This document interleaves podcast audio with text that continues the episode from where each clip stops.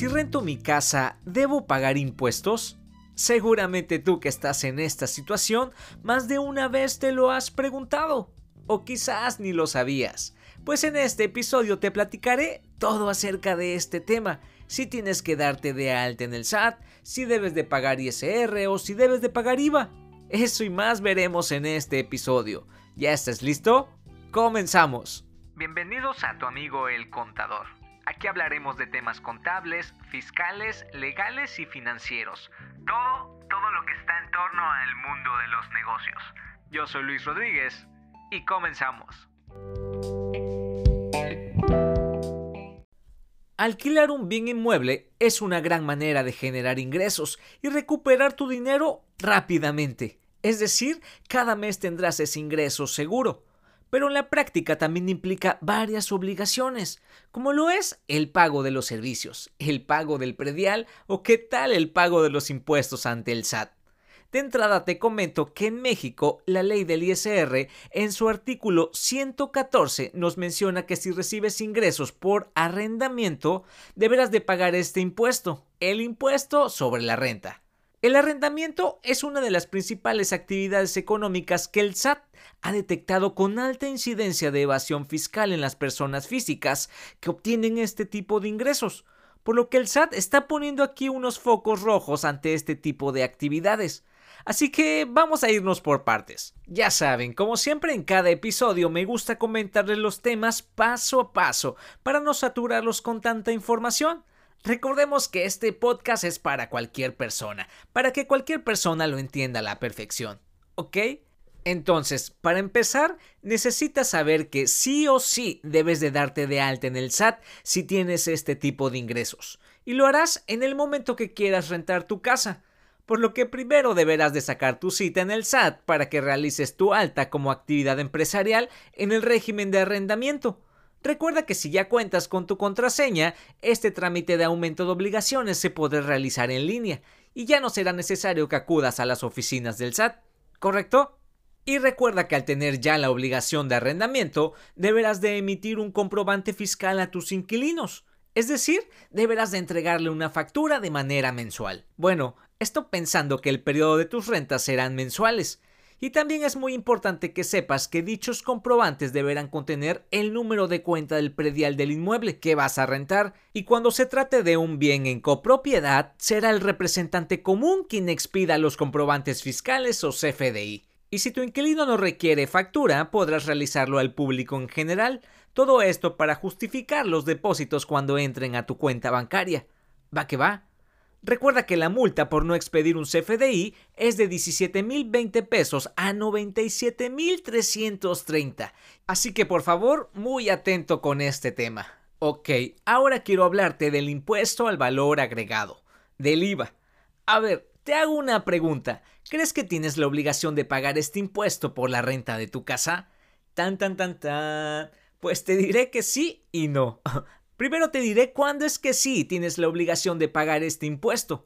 El IVA se pagará en los casos de que el inmueble se use para fines comerciales. Esto quiere decir que si alquilas tu casa para oficina o algún local comercial, tendrás que pagar el IVA que corresponde al 16% del ingreso que cobres por tus rentas. Ahora, si el uso de la casa no será para un local comercial, sino únicamente y exclusivamente la utilizarán como casa habitación, pues se encontrará exento de IVA es decir, no lo pagarás. Esto se encuentra fundamentado en el artículo 20 de dicha ley. Pero ojo aquí, porque si estás pensando en rentarla amueblada, pues aquí va a cambiar la cosa. Aquí te aviso que no aplicaría la exención de IVA, y menos si se usara como hotel o casa de hospedaje, ¿ok? ¿Quedó claro? Recuerda que esto último que te estoy mencionando es por parte del IVA. El ISR sí o sí tendrás que pagarlo, ¿ok? Va que va. Y en este episodio no quiero meterme en retenciones de IVA o de ISR, porque estamos hablando en los casos de cuando rentas a una persona física. Y aquí no hay retenciones, no existen. Otra historia muy diferente sería cuando le rentas a una persona moral, pues aquí, aquí sí existirían las retenciones. ¿Vale? Ahora, cuando te digo que pagarás el ISR por los ingresos obtenidos por tus rentas, debes saber también que debes aplicar tus deducciones. Esto para que quede una base más chiquita al momento de calcular tu impuesto a cargo.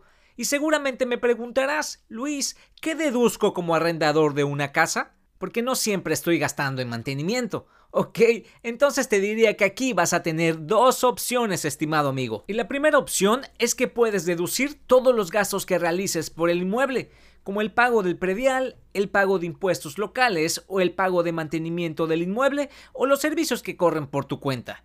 También se puede dar el caso que por malas experiencias que hayas optado por adquirir una póliza de seguro, por si tus inquilinos te quedan mal, pues esa póliza también podrás deducirla para pagar menos impuestos. ¿Ya quedó claro? ¿Te convencí? ¿Crees que con estos gastos sean suficientes para disminuir tus ingresos? A lo mejor y sí, a lo mejor y no. Tú me dirás. Ok, ahora te voy a decir cuál es la segunda opción. ¿Acaso has oído hablar de la deducción ciega? Pues esta es la otra opción que te da el fisco, la de deducir el 35% de tus ingresos sin que compruebes nada. ¿Oíste bien? Nada. Pues ya con ese 35% podrás disminuir la base para tener menos impuesto a cargo. Además, quienes tomen esta opción también podrán deducir el pago del predial correspondiente al año del cual se obtuvieron los ingresos en el ejercicio que corresponda. Y en cuanto a tus declaraciones, estas deberán realizarse de manera mensual. Ya sabes, a más tardar el día 17 del mes inmediato posterior de cuando se realice la operación. Pero, pero si tus ingresos o tus rentas que cobras no superan los 26 mil pesos mensuales, aquí te tengo buenas noticias, porque podrás presentar tus declaraciones de forma trimestral. Así es, oíste bien, trimestral. ¿Vale? Ahora que ya te comenté qué impuestos debes pagar, es muy importante saber si debes o no llevar tu contabilidad. Porque una cosa es que le pagues al fisco y otra muy diferente es llevar ya la contabilidad. Pues aquí empezaré por partes. Primero te comento que no estarás obligado a llevar contabilidad si optaste por la deducción ciega, es decir, la de ocupar el 35% de tus ingresos como deducción, ¿correcto? Y si no optaste por esta deducción, entonces sí, sí debes de llevar contabilidad y lo podrás hacer en la misma aplicación del SAT llamada Mi Contabilidad o también por parte de algún programa contable. Y claro, como siempre te digo, que acudas a un contador para que te asesore con todos estos temas. Entonces, en conclusión, ¿qué quiero que te lleves de este episodio? Que si estás pensando en rentar tu casa, debes darte de alta en el SAT en el régimen de arrendamiento y que con este tipo de ingresos estás obligado a pagar el ISR. Además, deberás de presentar tu declaración de forma mensual. Pero si tus ingresos no rebasan los 26 mil pesos mensuales, esta declaración puedes presentarla de forma trimestral. Va que va. Y en cuanto al IVA, no lo pagarás si se ocupará como casa habitación. Pero si es para un local comercial o bien la renta es amueblada, entonces sí pagarás el 16%. Y en cuanto a tus deducciones para que pagues menos impuestos, podrás utilizar todos los gastos que realices por esa casa. O bien puedes optar por la deducción ciega, es decir, la del 35% de esos ingresos. Ahora sí te quedó claro. ¿Te vas con este episodio con más conocimientos? Entonces me doy por servido. Te recuerdo seguirme en mis redes sociales y también te recuerdo que yo soy el contador y casi casi abogado Luis Rodríguez. Hasta pronto.